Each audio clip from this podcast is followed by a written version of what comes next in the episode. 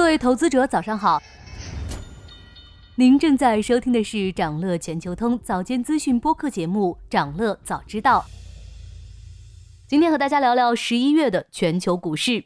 十一月即将结束，全球主要的股票市场表现普遍强势，美、日、德、拉美、亚太等地区的市场出现不同程度的上涨。数据显示，MSCI 全球股票指数在十一月迄今已累计上涨了逾百分之八。涨幅有望创下三年最佳。具体来看，在美国市场上，三大股指目前均已连续四周走高，有望创下一年多来的最佳月度表现。日经二二五指数有望取得三年来最佳单月表现。上周一盘中更是再度刷新了广场协议后的历史高位。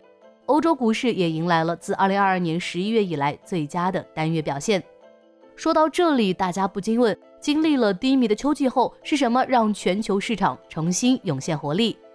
对此现象，分析师指出，对于加沙局势担忧减弱和对美联储利率政策转向的预期，是这轮股票市场上涨的主因。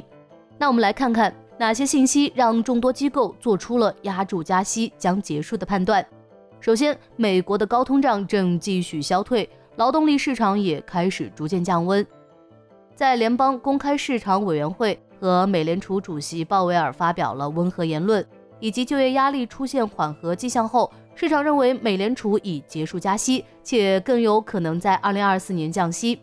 另外，大宗商品领域的投资者比股市的投资者对通胀更敏感，看空的大宗商品交易顾问团队在过去一年中的压注中大获全胜，他们正在慢慢了结获利。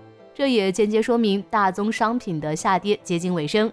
大宗商品和通胀的走势相关性较高，因为通胀走高时，投资者会适当投资大宗商品以抵御通胀，并且美国的楼市也快承受不住高利率环境了。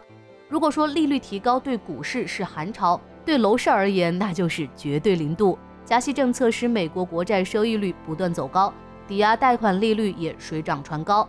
今年十月份。抵押贷款利率触及百分之八，楼市交易严重萎缩，因为对美联储很快转向降息的预期，导致国债收益率暴跌。三十年期抵押贷款利率已经连续四周下降。随着市场对美联储明年降息的预期不断升温，看涨的队伍不断壮大，并且有些机构对明年的美股行情抱有非常乐观的态度。全球性投资机构加拿大皇家银行。预计标准普尔五百指数明年将创下历史新高。该机构基于五个模型，分别是市场情绪、估值和盈利、经济、政治以及股票和债券之间的动态，对明年做出预测。关于这几个方面的影响，我们逐一看下。目前市场情绪正在升温，明年的经济政策也很可能会放宽，而降息周期下温和的通胀可以为上市公司的市盈率带来强大的支撑。这一点已在七十年代就得到过验证。从这三方面看，明年的行情值得期待。不过，虽然在十月之后美债收益率有所下降，但目前仍处于近年来偏高的位置，这会降低股市对投资者的吸引力。这对美股来说是个负面影响。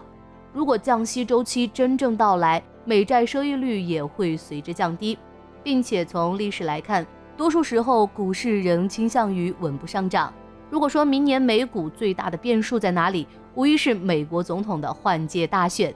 每次总统的换届选举无疑是一场资本的博弈，所以也会为股市带来不可预知的影响。重新洗牌在所难免。从过往的数据看，选举年标普五百指数的平均涨幅是百分之七点五，低于通常的涨幅。所以明年对美股行情影响更大的可能是政治因素，而非利率政策。不过，市场上大多数的投资者对明年的行情仍是翘首以盼。想了解更多新鲜资讯，与牛人探讨投资干货，现在就点击节目 show notes 中的链接，进入掌乐全球通 app。以上就是今天掌乐全球通、掌乐早知道的全部内容，期待为你带来醒目的一天。